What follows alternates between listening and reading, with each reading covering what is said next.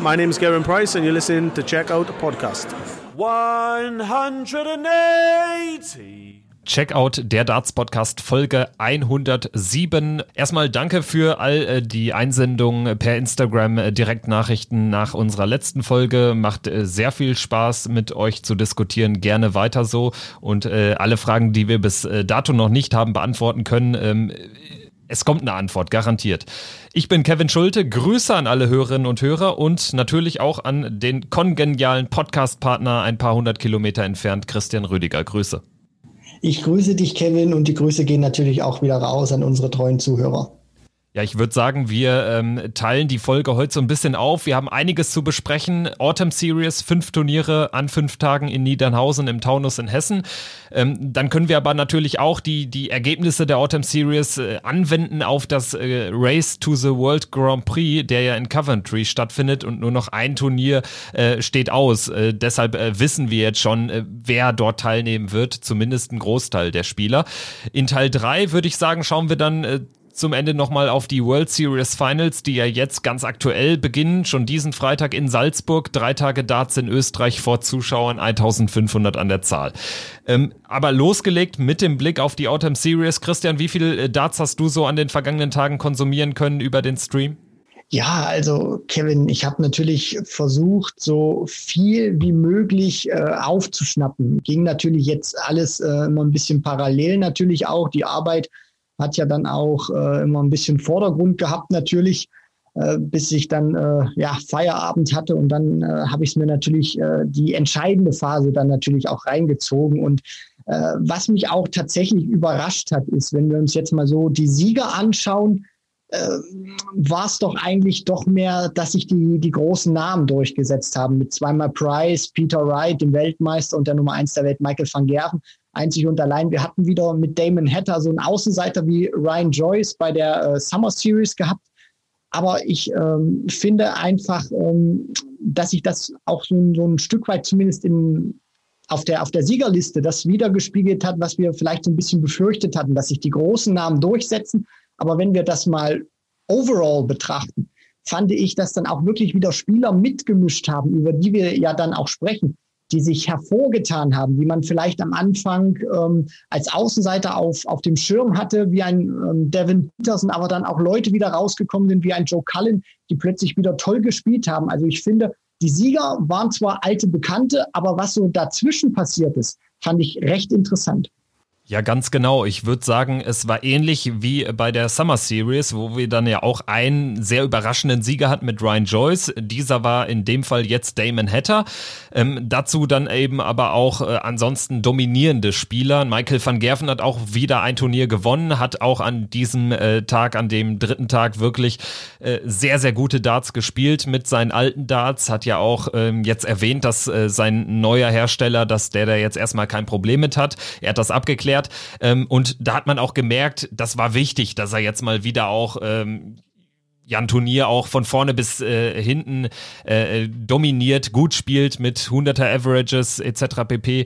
Das war wirklich eine reife Leistung. Wir hatten dann am Ende äh, Gervin Price mit zwei Turniersiegen. Wir hatten aber auch an Tag 1 Peter Wright, der eigentlich im Moment auch immer gut ist, ein Turnier zu gewinnen und das hat er auch bei der Summer Series ja geschafft das war jetzt auch keine Überraschung. Ähm, vielleicht, wenn wir von hinten das Ganze aufrollen und mit dem Spieler anfangen, mit dem näheren Blick auf den Spieler, der diese Autumn Series Order of Merit am Ende auf Platz 1 beendet. Das ist Gervin Price, maßgeblich natürlich durch die zwei Tagessiege an Tag 4 und Tag 5.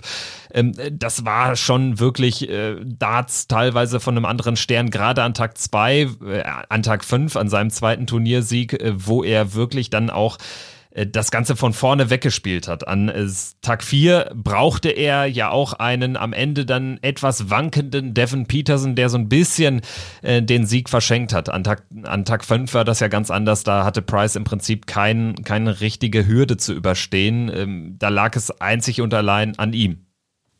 Ja, natürlich. Und ähm, aber um das jetzt noch mal kurz ein bisschen äh, mit Devin Peterson dazu erwähnen, das ist natürlich auch dieses Glück, was du dann im Darts eben auch mal brauchst. Ich meine, äh, Michael van Gerven kann da ja auch ein Lied von singen. Ich meine, der hätte ja 2017 damals auch nie die Premier League gewonnen, wenn Peter Wright diese sechs Matchstarts im Finale nicht vorbeigeschrubbt hätte. Also ich meine, ähm, da braucht sich Price dann auch in der Hinsicht nicht irgendwie ähm, verstecken oder so, sondern äh, Peterson hat die verschrubbt, hat die Möglichkeit gehabt und Price war dann eben auch da und muss das dann auch erstmal treffen, das Doppelfeld. Und das hat er getan.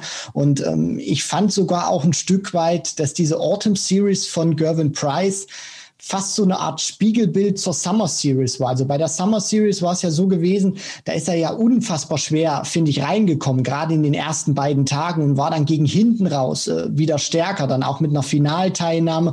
Und bei der Autumn Series war das auch so ein, so, ein, so, so eine Art Muster, was man oder eine Art Schablone, die man hätte drauflegen können. Er hat äh, am Anfang kam er etwas moderater rein, dann kam auch ein Viertelfinale, aber zum Schluss dieses äh, fünftägigen Events hat er ja dann auch mit den beiden Turniersiegen, äh, die wir ja gerade erwähnt haben, hat er dann nochmal richtig Gas gegeben und äh, ja, hat dann auch äh, gezeigt, dass er vielleicht ein bisschen Anlaufschwierigkeiten gebraucht hat äh, bei, bei diesem Format. So wirkt es immer ein bisschen, aber was er dann hinten raus gespielt hat und ich meine, er gewinnt diese äh, Autumn Series Order of Merit klar und deutlich. Der hat ja fast 8000 Pfund Vorsprung auf Van Gerven und wir reden hier von Pro-Tour-Events, wo du für einen Sieg 10.000 bekommst und dass er da so einen Abstand reinhauen kann. Natürlich aufgrund der zwei Siege, aber dass dieser Abstand dann trotzdem so groß ist, das zeigt einfach neben den beiden Siegen kam er dann Schritt für Schritt immer besser rein und hat dann wirklich äh, brutal gut gespielt und vor allem dann natürlich auch wieder gezeigt,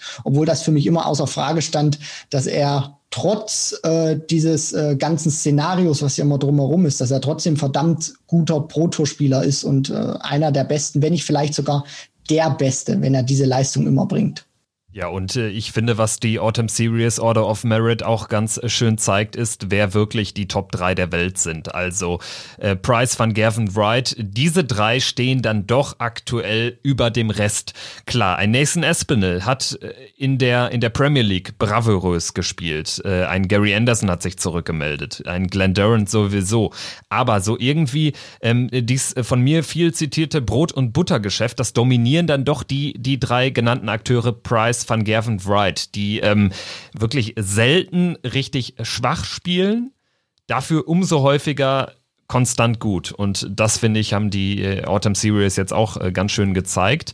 Ähm, wir hatten natürlich mit Damon Hatter noch einen weiteren Spieler, der ein Turnier gewonnen hat. Über den können wir vielleicht auch nochmal kurz sprechen. Damon Hatter ist die Nummer 4 in der Autumn Series of Merit hinter Price van Gavin Wright. Bedeutet, er ist der höchste äh, noch nicht qualifizierte Spieler für den Grand Slam, qualifiziert sich somit definitiv, wird also den Grand Slam mitspielen. Das ist ein richtig fetter Erfolg für Damon Hatter für The Heat wir dürfen ja auch nicht vergessen, wo er ja auch ähm, herkommt in der Hinsicht. Also den hat ja niemand auf dem Zettel, bis er dann äh, das World Series Event dann gewinnen konnte im vergangenen Jahr, hat sich dann natürlich auch zur WM gespielt und dass er jetzt natürlich auch beim Grand Slam of Darts dabei ist, das ist für ihn ein unfassbarer Erfolg, denn damit bringt er sich natürlich auch für andere Turniere in Zukunft ähm, einen großen Schritt weiter, denn er ist für das Major-Turnier qualifiziert. Der Grand Slam zählt ja jetzt auch seit ein paar Jahren ähm, praktisch dann in die Order of Merit mit rein. Das heißt natürlich auch, da sammelt er wieder Preisgeld. Das ist für ihn ein ganz, ganz toller Erfolg und vor allem auch, dass er so ein Turnier gewinnt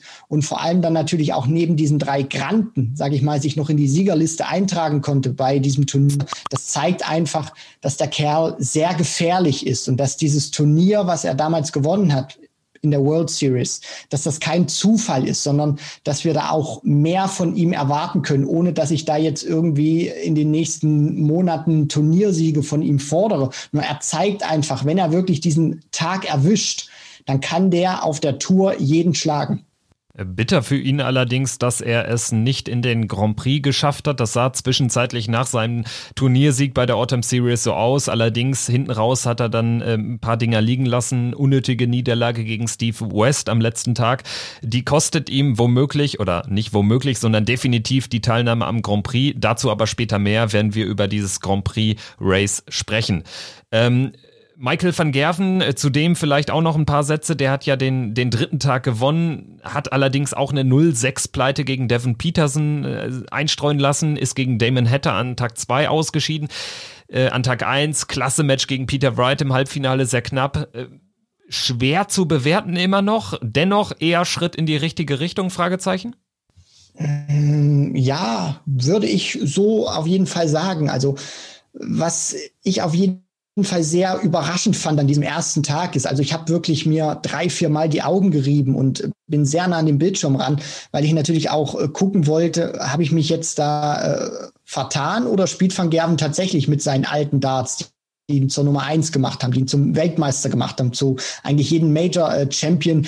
Äh, und äh, er hat sie ja dann auch tatsächlich gespielt und ähm, was ich da auch, und ich glaube sogar, das kann ein sehr entscheidender Faktor sein für Michael van Gerven, weil man hat wirklich schon gesehen, er ist mit diesen Darts von Winmau nicht wirklich zurechtgekommen. Ich meine, er hat drei, vier, glaube ich, unterschiedliche Sets gespielt in diesen äh, acht, neun Monaten jetzt. Und das ist für Van Gerven eigentlich schon ein Peter Wright-Niveau, was er da erreicht hat, weil das war einer, der hat ja nie die Darts gewechselt. So, und jetzt packt er die alten Dinger wieder aus, hat das mit Winmau abgeklärt ähm, ich glaube, denen ist das auch recht. Solange Van Gerven Erfolg hat und dieses äh, Logo auf der Brust trägt, werden die sagen, du kannst auch mit äh, sonst was für Darts spielen. Ähm, das ist denen, glaube ich, egal in der Hinsicht. Und das ist, glaube ich, auch ein wichtiger Schritt für Van Gerven, diese Darts, weil mit denen weiß er, hat er alles gewonnen was es zu gewinnen gibt. Und ich glaube auch, dass mit diesen Dingern das Selbstvertrauen bei ihm wieder zurückkommt. Natürlich war hier und da wieder schwankend unterwegs, aber gerade auch das, was ich am ersten Tag gesehen habe, gegen Ratajski das Match unter anderem,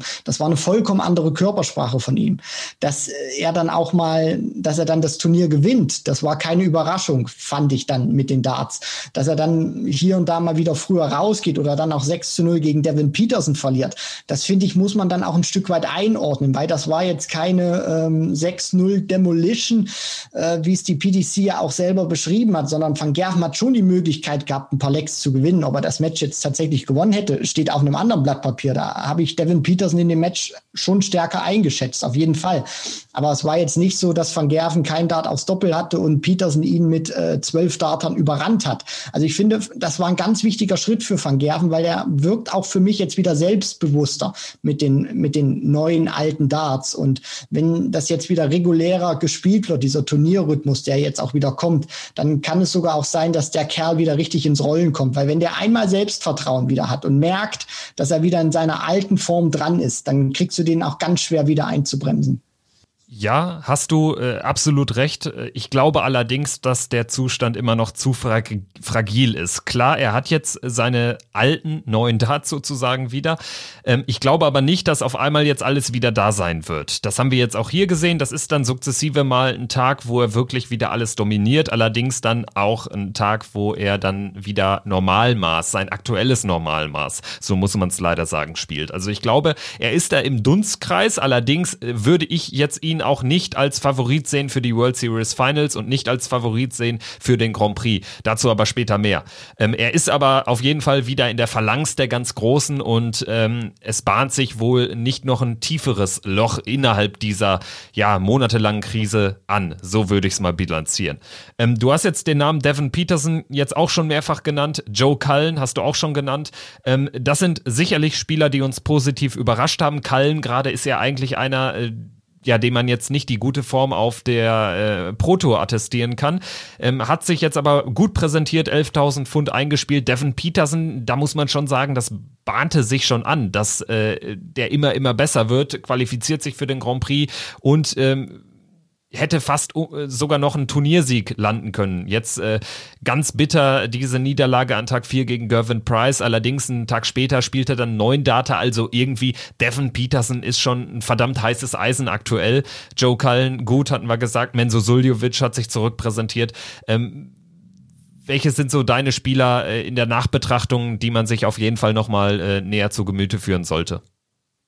Ja, also du hast jetzt natürlich schon ein paar Namen genannt, Kevin. So die alten Bekannten auf jeden Fall ein José de Sousa, ein Christoph Ratajski, auch wenn Ratajski jetzt, glaube ich, nicht äh, so einer ist, äh, den man jetzt noch äh, ja äh, mehr beäugen müsste, weil er hat auf jeden Fall schon sehr viel Schaden angerichtet in der Vergangenheit. Aber was ich einfach fand, auch bei den beiden, ist, äh, weil sie an der Vergangenheit schon gut gespielt haben. Ich finde, die haben eine ordentliche Autumn Series gespielt. Ähm, Boris Kretschmer, der, der Pole, hat mich mich sehr positiv überrascht. Der Kroate, ähm, ne? Gerade auch an den ersten, ja, ähm, Entschuldigung, gerade an den, an den ersten ähm, drei Tagen hat er mich wirklich sehr überrascht. Mervyn King ähm, hat sehr viel Gewicht verloren. Also als ich ihn da gesehen habe, äh, da dachte ich erst, ich gucke gerade ein Match aus dem Jahre 2009. Der hat ordentlich abgespeckt, äh, scheint seinem Spiel auch wieder gut zu tun. Ähm, kam auch in den ersten Tagen gut raus, hat es dann am letzten Tag, finde ich, so ein bisschen vermasselt, sich dann auch nochmal in eine äh, ja, gute Position zu bringen. Und äh, das wird jetzt mit dem Grand Prix ganz, ganz eng. Momentan wäre er ja nicht drin, ähm, hat es da so am letzten Tag ein bisschen vermasselt. Das ist ganz, ganz eng. Also mal gucken, was er da jetzt noch in Hildesheim äh, produzieren kann. Ich hoffe, ich habe da jetzt auch nichts äh, Blödes gesagt, Kevin, aber da müsste er ja rein theoretisch dann auch dabei sein. Ich guck da ist er dabei. Mervyn King, meinst du? Genau. Ja, ja, der ist dabei. Genau. Also sprechen wir gleich drüber. Hat auf jeden Fall noch eine gute Chance für den Grand Prix. Aktuell ähm, braucht er aber mindestens einen Sieg in Hildesheim. Genau. Genau, genau. Und ähm, da hat er mich auf jeden Fall überrascht und ich finde, ich, ich ähm, traue ihm das auch zu. Also der hat ja auch in der Vergangenheit immer gezeigt, das ist auch ein Spieler, ähm, da liegen seine besten Tage, glaube ich, schon ähm, zurück. Also, dass er jetzt noch mal ein Major oder so gewinnen könnte, glaube ich nicht. Aber das ist immer einer, der an, an solchen Tagen, wie jetzt bei der Autumn Series oder dann auch mal für ein Turnier, er hat es ja auch beim Matchplay gezeigt im vergangenen Jahr, da haut er auf einmal Gary Anderson raus. Äh, das ist schon einer, der kann auch mal hier und da wieder bei einem Turnier plötzlich unter den besten acht äh, auftauchen. Das äh, würde ja dann auch höchstwahrscheinlich dann auch schon wieder äh, reichen für ihn. Also, er hat mich positiv überrascht und wir werden ja dann noch so über ein paar negative sprechen, mit denen ich nicht zufrieden bin. Simon Whitlock hat mich auch überrascht, also hätte ich ihm nicht zugetraut. Das sind jetzt so meine Namen, die ich noch äh, mit reinwerfen würde. Ja, Simon Whitlock äh, war dann am letzten Tag nochmal echt gut, hat aber trotzdem äh, die Qualifikation für den Grand Prix nicht, äh, nicht erreicht. Also da kam die Leistungssteigerung deutlich zu spät. Ähm, du hast Boris Kretschmer genannt, so ein aus der ähm, hinteren Riege, neuer Tourcard-Holder, ist ja eher durch ähm, seine Leistung im, im EDATS bekannt, ist da die Nummer eins weltweit aktuell, kann man sagen. Und er hat jetzt auch mal unter Beweis gestellt, was er dann auch im Stil-Dart äh, kann. Also ist da in einer ordentlichen Position jetzt, was die WM-Quali über die Proto betrifft. Das hätte man vor der Autumn Series auch nicht zu glauben gemacht. Äh, dann habe ich mir noch aus, aufgeschrieben, Lisa Ashton, die fand ich auch echt gut. Hat einmal das Achtelfinale erreicht, hat äh, äh immer äh, ja so ihr, ihr Preisgeld mitgenommen, ein, zwei Siege, wie gesagt, an dem einen Tag sogar drei Siege. Das fand ich auch beeindruckend, hat einen gewissen Standard immer gespielt. Ähm, also hat auch mal wieder unter Beweis gestellt, dass sie zu Recht eine Tourcard hat. Natürlich. Und was mir auch äh, auffällt ist, oder ich finde einfach, um es mal so auszudrücken, das Beste, was Lisa Ashton passieren konnte, das ist die Tourcard. Ob sie sich jetzt für Major-Turniere qualifiziert oder für European Tour Events, das finde ich ist erstmal völlig egal, weil sie hat diese Tourcard für zwei Jahre und da finde ich auch sind diese Players Championship Turniere ein großer Segen für, für jeden Spieler, weil da kannst du dich auch immer austesten. Du spielst gegen die Besten, du weißt, die sind ähm, eigentlich immer so gut wie alle mit dabei.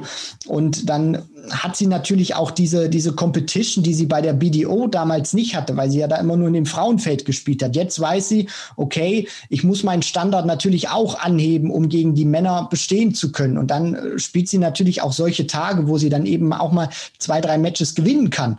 Ähm, und das finde ich ist dann auch beeindruckend und zeigt vor allem auch die Entwicklung von ihr. Und ich würde auch ganz einfach so sagen, hat das Coronavirus vielleicht auch eine kleine Bremse bei ihr reingeschlagen oder kommt ihr ungelegen? Weil wenn sie alle oder wenn alles gespielt werden würde, so wie es ähm, zu Beginn des Jahres natürlich auch auf dem Plan stand, dann glaube ich, wäre sie in ihrer Entwicklung auch noch ein Stück weiter. So müssen wir, glaube ich, auch noch ein bisschen abwarten und ähm, denke auch, dass sie ihre Tourcard durchaus verteidigen kann. Und wenn, wenn sie das dann auch schafft und dann auch jetzt wirklich so drei, vier Jahre auf der Tour spielen kann, dann glaube ich auch schon, wird sie sich für hier und da ein großes Turnier qualifizieren und dann da auch für Furore zumindest ein bisschen sorgen können oder auch ein bisschen Unruhe stiften können, weil sie zeigt auf jeden Fall, sie hat das Niveau drin. Nur sie braucht es dann auch ähm, konstanter und sie ist da, finde ich, auf einem guten Weg durch diese Turniere.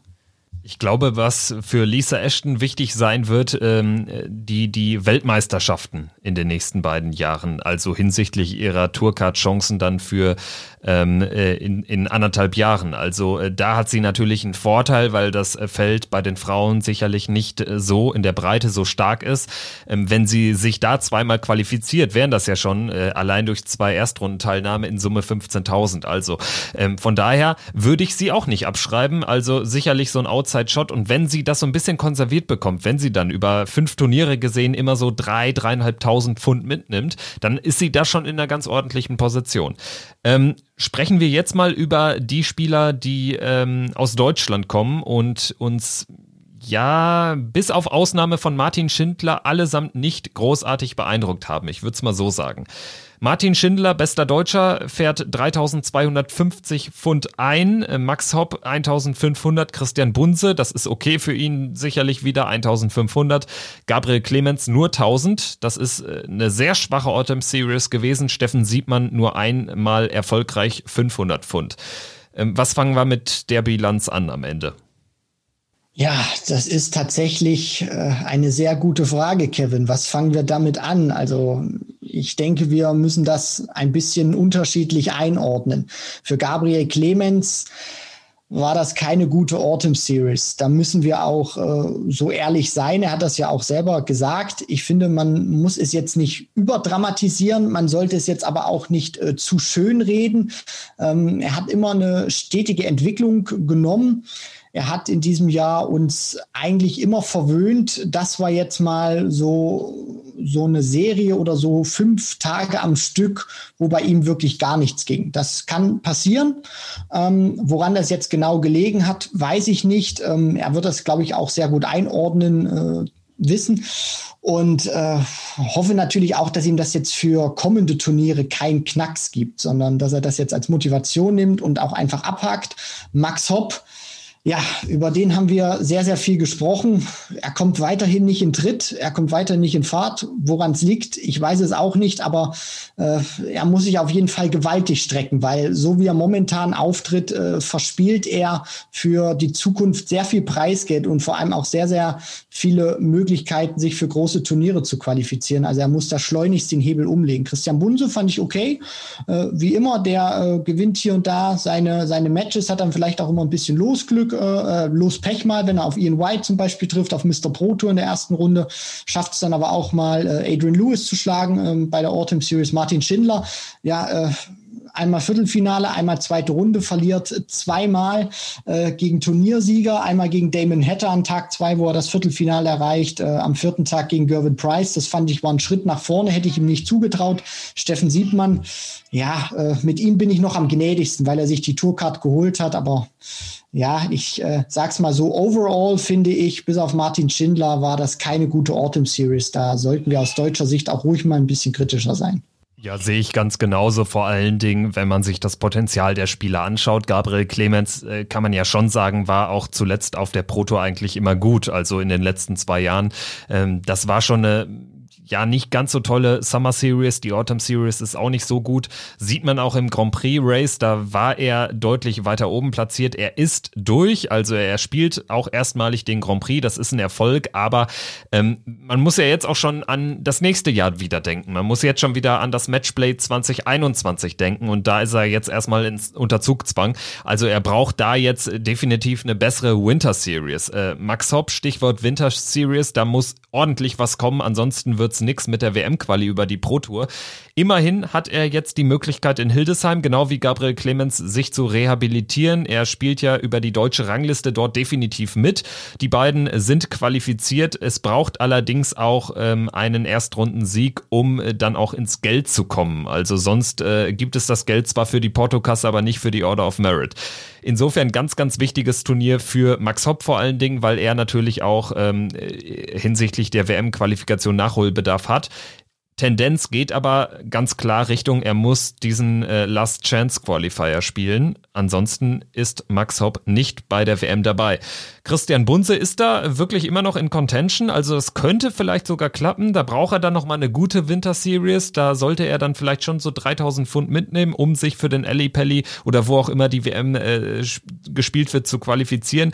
Aber ich denke auch da muss man ja grundsätzlich den Entwicklungsschritt sehen und der ist im zweiten Jahr jetzt deutlich ähm, besser als im, im ersten Jahr. Also da ist eine Entwicklung zu sehen, das macht er ganz gut, finde ich.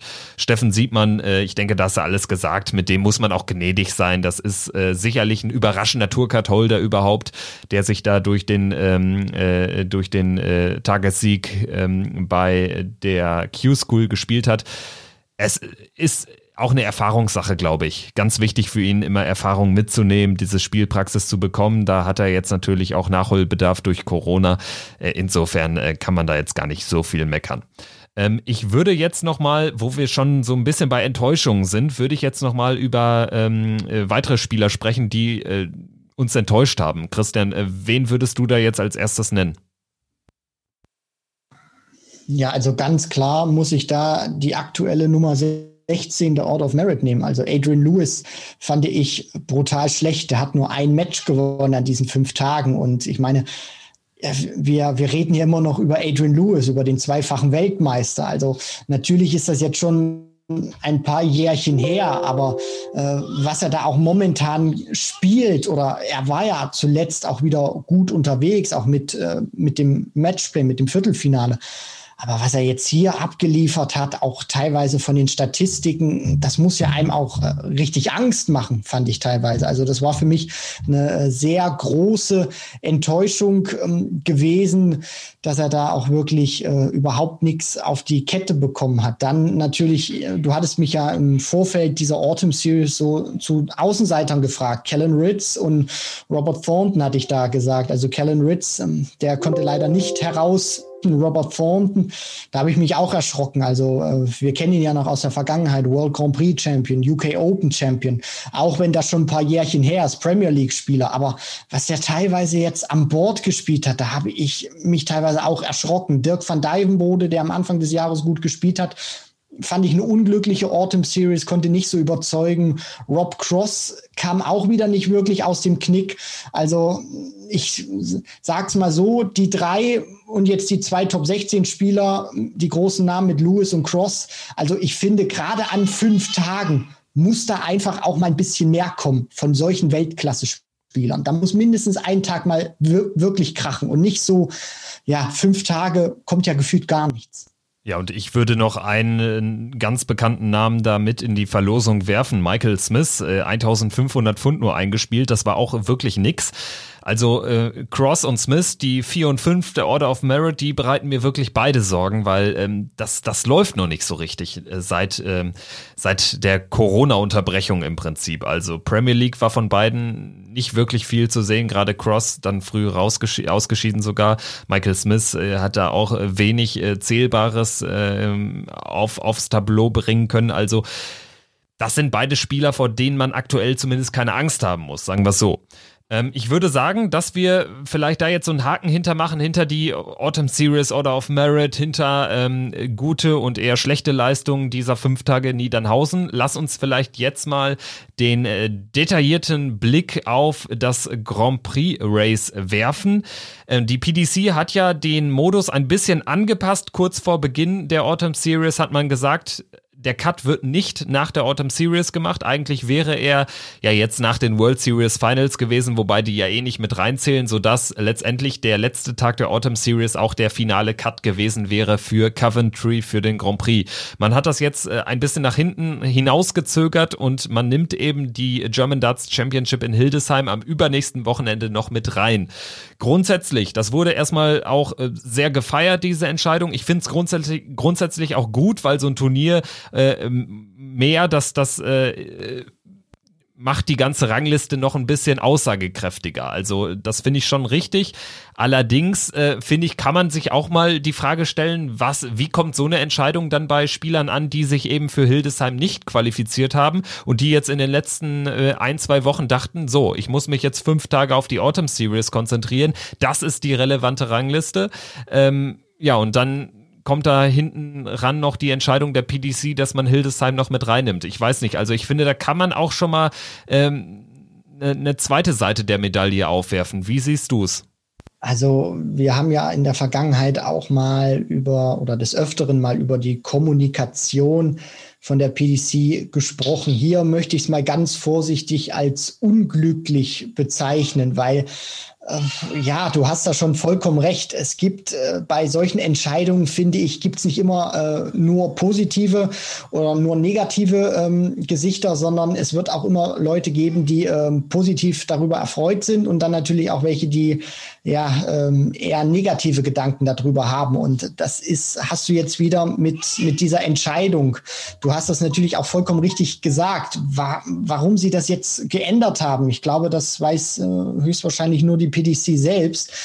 Es äh, verzerrt das Bild, da hast du recht, finde ich nicht, sondern wenn du da jetzt noch ein Turnier mit reinwirfst, hast du jetzt natürlich auch die Möglichkeit, dass beim Grand Prix sogar noch erfahrenere Leute mit dabei sein könnten, wie ein Mervyn King. Auf der anderen Seite fühlen sich natürlich Leute wie ein Madas Rasma, der ja jetzt Stand jetzt noch drin ist als 16. der Proto Order of Merit. Wenn jetzt Mervyn King allerdings ein gutes Turnier spielt, dann kann der den wieder rauskicken und dann ist Rasma, der Stand jetzt drin wäre und wenn diese Entscheidung nicht umgeworfen worden wäre, wäre er beim Grand Prix mit dabei. Also das sind natürlich so diese zwei Gesichter, die du da angesprochen hast. Ich glaube, die Leute, die sich noch reinspielen werden oder noch reinspielen können, die werden sich natürlich freuen, weil sie die Möglichkeit noch haben jetzt über die European Tour, die jetzt drin sind, bei in Hildesheim nicht dabei sein können und dann rausfallen, die werden sich natürlich wieder ärgern, weil die sich dann wieder fragen, okay, warum ist die Entscheidung jetzt ähm, plötzlich nochmal geändert worden? Ich sag's mal so, die Leute, die jetzt die Möglichkeit haben, sich noch zu qualifizieren, die finden das gut. Diejenigen, die die Möglichkeit nicht mehr haben und Stand jetzt dabei wären und dann rausfallen, die finden es natürlich nicht gut. Von daher, ähm, wenn du mich fragst, ich finde es persönlich gut, dass die European Tour noch mit reinzählt, weil ich finde, es gehört einfach mit dazu. Aber man hätte es im Vorfeld einfach besser kommunizieren müssen und nicht sagen müssen, erst äh, nach der Autumn Series wird der Cut gemacht und äh, das dann nochmal ändern, sondern man hätte sich gleich wirklich klar positionieren müssen. Ja, finde ich auch. Also da hast du vollkommen recht. Ähm, ich äh, denke, dass äh, man das gut als unglücklich bezeichnen kann. Ich denke, da kann man dann auch einen Punkt hintermachen. Jetzt ist die Situation, wie sie ist. Wir haben eine Overall Order of Merit, die nicht mehr großartig umgeworfen wird durch die German Darts Championship. Wir haben in der oberen Turnierhälfte beim Grand Prix Van Gerven, Smith, Cross und Gurney oder Wade. Das ist die einzige Frage noch. Gurney und Wade äh, können noch tauschen, die Plätze 7 und 8. Das sind ja dann die acht gesetzten Spieler. Also heißt das auch im Umkehrschluss, unten spielen Wright, Price, Espinel definitiv. Das ist für mich die stärkere Hälfte aktuell. Ansonsten ebenfalls äh, qualifiziert Gary Anderson, Dave Chisnell, Dimitri Vandenberg, Ian White, Glenn Durant, Christoph Ratajski, Menzo Suljovic und Adrian Lewis so gut wie sicher. Es sei denn, ein Johnny Clayton oder ein Chris Doby gewinnt das Turnier in Hildesheim. Also dann könnte Adrian Lewis tatsächlich noch rausfallen, weil dann würde seine Platzierung in der Pro Tour Order of Merit nicht reichen. Über die Pro Tour sind definitiv dabei Danny Noppert, José de Sousa, Brandon Dolan, Joe Cullen durch eine sehr starke Autumn Series, Devin Peterson ebenfalls durch eine sehr starke Autumn Series, Ryan Searle, Jermaine Vatimena, Stephen Bunting, Ryan Joyce, der immer noch von seinem Proto-Triumph bei der Summer Series lebt und Gabriel Clemens als Nummer 10 ist definitiv dabei. Jamie Hughes, das sieht auch sehr gut aus, 20.000, obwohl ein Hildesheim nicht dabei ist. Das gleiche gilt äh, oder trifft auf Dirk van Dijvenbode zu. Da sollte es mit dem Teufel zugehen, dass er dann noch rausfällt. Ähm, dann wird's allerdings richtig eng. Kim Heibrechts, 17.750, spielt aber in Hildesheim nicht mit. Also das ist seine Endsumme sozusagen. Chris Doby und Deswan stehen bei 17.5 haben aber die Chance, mit einem Sieg in Hildesheim sich auf 18-5 zu bringen. Da müssen wir natürlich die Auslosung abwarten, aber in der ersten Runde, da spielst du gegen keinen Top-16-Spieler, da sollte das möglich sein. Ähm, und dann haben wir auf der 16 Madas Rasma von dir angesprochen, ebenfalls 17-5. Äh, bezüglich der Countback-Regel ist er jetzt allerdings ganz hinten dran und muss wirklich hoffen, dass Mervyn King in der ersten Runde ausscheidet in Hildesheim und dass Johnny Clayton, sein Zweitrundenmatch, der ist in der Proto Order of Merit zum Hildesheim-Cut, komplizierte Sache, kompliziert ist es wirklich, ähm, ist er in den Top 16. Deshalb spielt er direkt in der zweiten Runde, hat damit noch kein Geld für die Rangliste sicher. Vorteil aber, gewinnt er sein, sein Match dort, käme er direkt auf 19,5 und wäre für den Grand Prix qualifiziert. Also, das ist jetzt äh, wirklich äh, fast so kompliziert wie die binomischen Formeln, aber ich hoffe, ich habe es jetzt irgendwie verständlich rübergebracht. Also ich habe es auf jeden Fall verstanden, Kevin. Da hast du einen äh, sehr guten Job gemacht.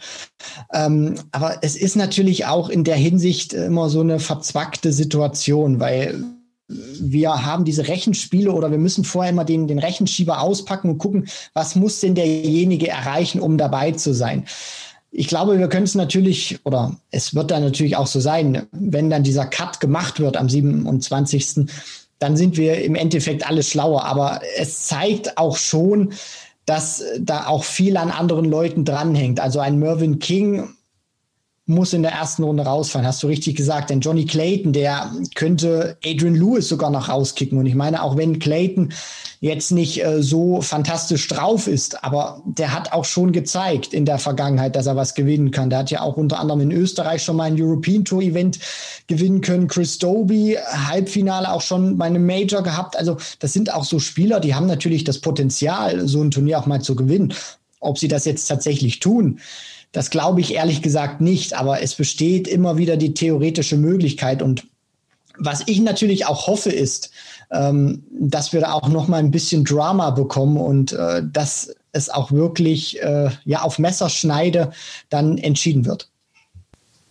Ja, ich denke, das könnte auf jeden Fall in den ersten Runden in Hildesheim spannend werden. Da werfen, werfen wir aber natürlich auch nochmal nach der World Series, äh, nach den World Series Finals ähm, einen Blick drauf, weil das Turnier ist ja erst das übernächste. Aber ähm, ich denke, dieser, dieser Blick auf dieses Race ist zum gegenwärtigen Zeitpunkt schon wirklich sehr, sehr spannend. Wir wissen nämlich zum Beispiel auch, dass äh, ja A, Damon Hatter ganz knapp rausgeflogen ist, das hatte ich eben schon mal erwähnt, äh, hat leider nicht von seinem Turniersieg profitieren können ist äh, immerhin, das ist vielleicht äh, ja ein Trostpreis für den Grand Slam qualifiziert und äh, vor allen Dingen ist er jetzt in einer sehr guten Ausla Ausgangslage, was die WM äh, betrifft. Da wird er auch sich qualifizieren und natürlich auch fürs Matchplay 2021. Wirklich interessant ist, dass Simon Whitlock, Steve Beaton, Vincent van der Voort, Ricky Evans, äh, Leute, die wir zuletzt teilweise richtig gut gesehen haben beim Matchplay, Whitlock und van der Voort, äh, zwei äh, Matchplay-Viertelfinalisten haben sich nicht qualifiziert. Das zeigt auch nochmal ganz schön, wie eng äh, das ganze Geschehen in der Breite auch geworden ist. Stattdessen eben dabei ein Dirk van Dijvenbode, Ryan Searle, eventuell Madas Rasma, ein Ryan Joyce. Das ist schon eine sehr interessante Entwicklung.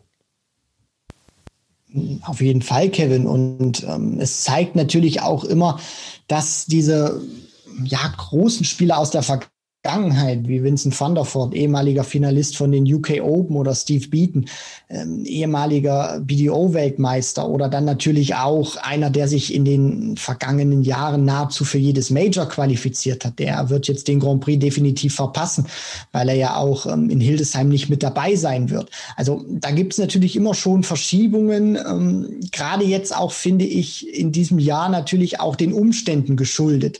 Äh, wie das jetzt alles aussehen würde, wenn alle alles seinen geregelten Gang äh, ja, fortgeschritten wäre. Ob dann wirklich ein Rasma, äh, sage ich mal, Stand jetzt beim Grand Prix dabei ist, wie es dann nach Hildesheim aussieht, wissen wir natürlich noch nicht. Aber ähm, dass dann natürlich auch solche Leute äh, sich reinspielen oder knapp vorbeischrammen, wie dann auch ein Damon Hatter. Ich finde, das zeigt natürlich dann auch ein Stück weit, äh, dass dieses Geschäft gerade, ähm, was die Tagesform angeht, sehr zusammengerückt ist. Da haben wir auch in der Vergangenheit schon immer wieder drüber gesprochen, dass äh, ein Devin Peterson, der nicht mal in den Top 32 der Welt steht, einen Michael van Gerven 6 zu 0 auf einem Players Championship Event besiegt. Das hätte es vor ein paar Jahren nicht gegeben. Und dass dann natürlich auch Leute dann wie ein, wie ein Hatter dann ähm, auch solche Turniere gewinnen, das finde ich zeigt ganz einfach auch, dass ähm, sich die Qualität immer wieder steigert und dass diese Jungs dann natürlich auch äh, diese Alteingesessenen wie Van der Voort und, unter anderem oder Bieten dann eben auch äh, Probleme haben und sich dann, wenn die Umstände auch mal leicht verändert sind, sich dann vielleicht doch nicht für jedes Turnier qualifizieren können, weil dann eben dieser eine große Moment eben fehlt, den sie vielleicht nicht produzieren können, aber sich in der Breite über die ganzen Turniere hätten qualifizieren können, weil sie dann eben immer wieder zwei, drei, vielleicht auch mal vier Runden erreicht haben. Und ähm, ja, dann ist eben ein Hatter mal dabei, weil er eben bei einem Turnier mal ganz weit kommt und das Ding gewinnt und in der Breite vielleicht viel öfter in der ersten Runde rausgeflogen wäre und sich dann so die Punkte nicht erspielt hätte. Also ich finde, diese Corona-Krise äh, würfelt dann auch schon im Darts einiges durcheinander. Ja, definitiv. Und äh, ich bin auf jeden Fall gespannt, wie sich das Ganze jetzt an den nächsten drei Tagen in Salzburg herauskristallisieren wird. 24 Spieler kämpfen um den Titel bei den World Series Finals. Das Besondere es ist mal wieder ein Turnier vor Zuschauern. Das erste Mal seit der Corona-Krise. 1500 Zuschauer werden unterteilt, ich glaube, in vier Sektoren in der Arena in Salzburg zugegen sein. Erstmal deine ähm, Einschätzung dazu jetzt auch unter dem Gesichtspunkt, dass die Zahlen in Österreich wieder gestiegen sind und äh, dort ja die Lockerungen sukzessive auch so ein bisschen zurückgenommen werden äh, gegenwärtig. Boah. Ja, das ist, finde ich, oder für mich persönlich sehr schwierig einzuschätzen. Was ist richtig, oder was ist nicht richtig. Natürlich, ähm, wenn man das immer logisch betrachtet oder wenn man nach den Zahlen geht, müsste man eigentlich sagen, Zuschauer wären angesichts dessen jetzt nicht ähm, erlaubt, weil eben die Zahlen wieder nach oben gehen. Es ist jetzt allerdings auch schon so gewesen, dass äh, sich die äh, PDC in der Hinsicht natürlich auch schon früher festlegen musste. So, jetzt hat man sich auf dieses äh, Kontingent ähm, mit der begrenzten Zuschauerzahl natürlich auch festgelegt. Jetzt muss man gucken, wie das Ganze umgesetzt wird. Ich finde es immer unfassbar schwierig oder ich äh, möchte mich auch hier ungern hinstellen und sagen, ich finde das gut oder ich finde das schlecht, weil ich eben auch dieses Konzept nicht kenne. Ähm, wir haben das jetzt in, in verschiedenen Spielen auch schon gesehen, in unterklassigen Fußballligen unter anderem natürlich auch oder jetzt auch im DFB-Pokal, ähm, wie das dann natürlich auch oder so kann das funktionieren. Beim Darts ist das jetzt noch mal eine ganz andere Sache und ich bin wirklich gespannt, wie sie das aufziehen werden. Und danach äh, erlaube ich mir mein Urteil und sage, jo, finde ich gut oder kann ich mit leben oder sage, ich finde es ein bisschen kritisch. Äh, wenn du mich jetzt fragst, ich finde es gut, dass Zuschauer wieder mit dabei sind, weil ich finde, sie gehören einfach zum Darts mit dazu und machen eben auch dieses einzigartige äh, Spektakel oder diese Faszination Darts dann eben aus. Ähm, wenn die Sicherheit natürlich auch gewährleistet ist, finde ich, ist das überhaupt kein Problem, Zuschauer reinzulassen. Aber ich muss tatsächlich mir auch erstmal ein Bild machen jetzt am Wochenende, wie das tatsächlich alles umgesetzt wird. Und dann erlaube ich mir mein finales Urteil. Aber wenn du mich auch fest festnagelt, sage ich einfach immer, ich finde Zuschauer an sich gut. Man muss es einfach nur richtig umsetzen. Ganz genau. Es kommt da jetzt, glaube ich, äh, zum gegenwärtigen Zeitpunkt auf die Umsetzung an. Wir sehen das ja jetzt auch in Deutschland. Äh, die Bundesliga spielt wieder vor zumindest einem Teil an Zuschauern. Und ähm, wenn das Hygienekonzept stimmig ist, äh, das werden wir jetzt natürlich im Nachgang begutachten können. Wir werden es ja dann sehen. Wir werden dann auch ähm, entsprechend äh, die, die Auswirkungen auf den Sport betrachten können. Also wie ist das in einer Halle zu spielen, die jetzt nicht voll besetzt ist? Das hat sicherlich dann so ein bisschen vielleicht European Tour Tag 1, Tag 2 Feeling, wo die Hallen dann eben auch noch äh, recht spärlich besetzt sind, gerade an den Nachmittagssessions. Also wir schauen uns das mal an. Ich denke, auch zum gegenwärtigen Zeitpunkt muss man dann auch mal was probieren. Ähm, man muss dann auch irgendwie mal vielleicht ähm, einfach mal Fakten schaffen und ähm, damit einem gut durchdachten Hygienekonzept, ich hoffe, das ist eins, ähm, dann vorangehen und mal schauen, wie sich das auswirkt. Ich würde jetzt sagen, wir gehen mal rein nochmal auf das Sportliche zum Ende der Folge, schauen mal kurz auf das Draw vom World Series Finals und ähm, da gibt es ja durchaus ein paar Kracher schon in der Auftaktrunde am morgigen Freitagabend. Wir haben Glenn Durant, der gegen Dimitri Vandenberg spielt und wir haben Christoph Ratajski gegen Lokalmatador Menzo Suljovic. Die Top 8 der Welt sind gesetzt, spielen in der zweiten Runde. Wir haben dazu aber auch Spieler wie Darius Labanauskas, der zuletzt auch eher schwach unterwegs war. Wir hatten ihn hier im Interview. Große Chance für ihn, vor großer Bühne sich zu präsentieren. Wir haben auch einen Damon Hatter aus Neuseeland, der nicht mal eine Tourcard hat. Ähm, wir haben Fallon Sherrick Auf welche Leute, die man vielleicht auch nicht immer sieht, freust du dich ganz besonders jetzt an diesem Wochenende? Ja, äh, also ich habe jetzt keinen konkreten Spieler, auf den ich mich jetzt per se am meisten freue in der Hinsicht. Äh, es ist natürlich auch schön, ähm, Gesichter zu sehen, die man jetzt ähm, nicht mehr im TV regelmäßig sehen konnte, wie jetzt ein Harry Ward ist mal ähm, jetzt dabei, ein Cody Harris, sonst immer ein super ähm, Bild abgehalten, fand ich auch auf der World Series, gerade dann in Ozeanien. Und das werden, finde ich, auch, glaube ich, interessante Spiele werden, gerade vor allem auch Durant gegen Vandenberg. Ich meine, wir haben äh, über Michael van Gerven gesprochen. Der Sieger die, dieser Partie trifft ja eben dann auch in Runde zwei auf Michael van Gerven. Und ähm, wenn der dann auch wieder rausfällt, und ich finde gegen Vandenberg und Durant, äh, gerade weil auch Dimitri ein Spieler ist, der es liebt, äh, vor TV-Kameras zu spielen, Durant brauchen wir unbestritten seine Qualität nicht äh, nochmal hervorzuheben. Und dann kann er natürlich auch wieder rausfliegen und dann kann das auch wieder ein recht äh, ja, ungemütliches Turnier und auch ungemütliche Tage danach werden ähm, für Van Gerven. Deswegen äh, ist für mich das auch schon eine tolle Partie. Whitlock gegen Beaton bin ich auch äh, sehr gespannt, weil ich finde, der, der Gewinner dieser Partie geht für mich nicht als Außenseiter in die Partie gegen äh, Rob Cross, Ian White, Damon Hatter spielt dann gegen Peter Wright. Ich würde mir wünschen, dass sich Damon Hatter äh, durchsetzt, sage ich ganz offen und ehrlich, weil ich würde ganz gerne eine Partie von Snakebite gegen The Heat sehen.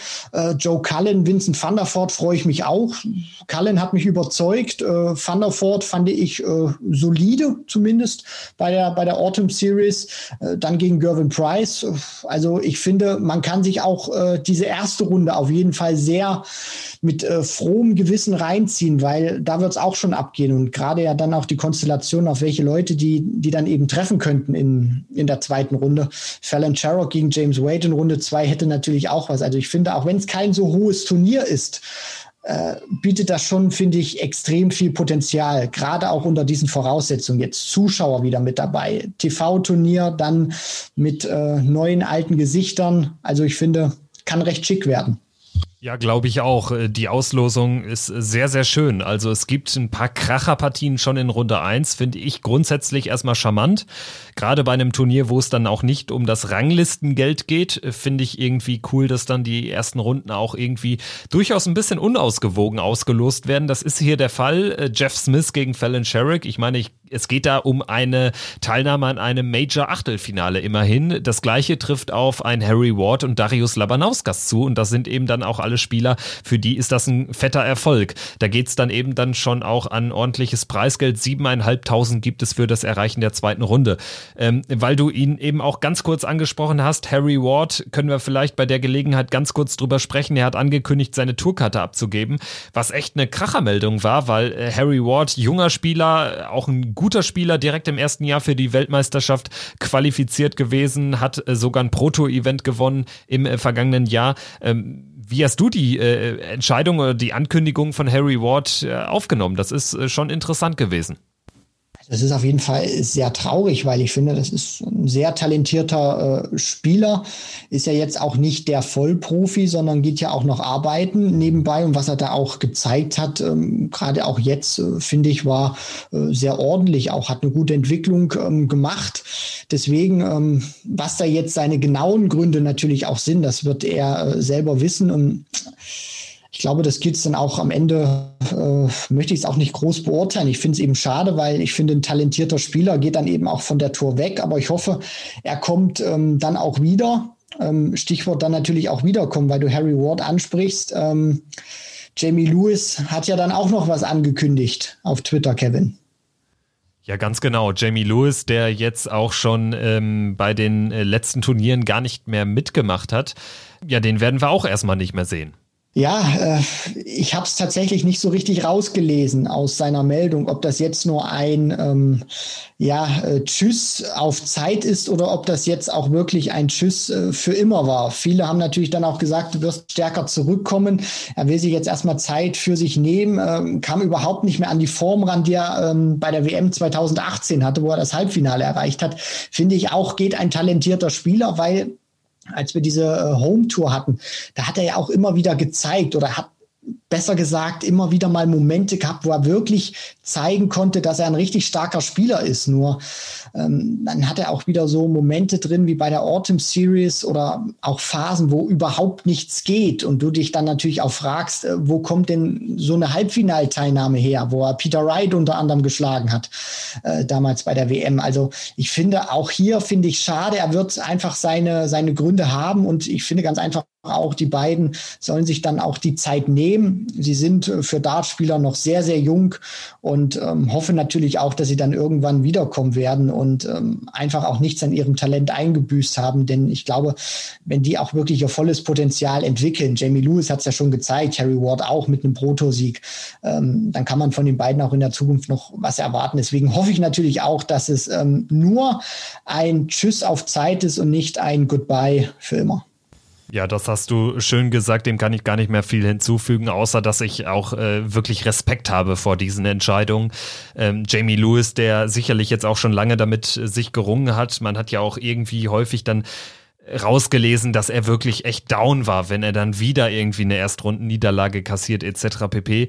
Ich glaube, das ist der richtige Schritt, jetzt erstmal diesen Step away äh, äh, zu machen vom, vom äh, professionellen Sport, vielleicht einfach über den, über den Spaß wieder an den äh, Dartsport heranfinden, andere Dinge in den Fokus stellen und dann schauen wir mal, wo die Reise hingeht.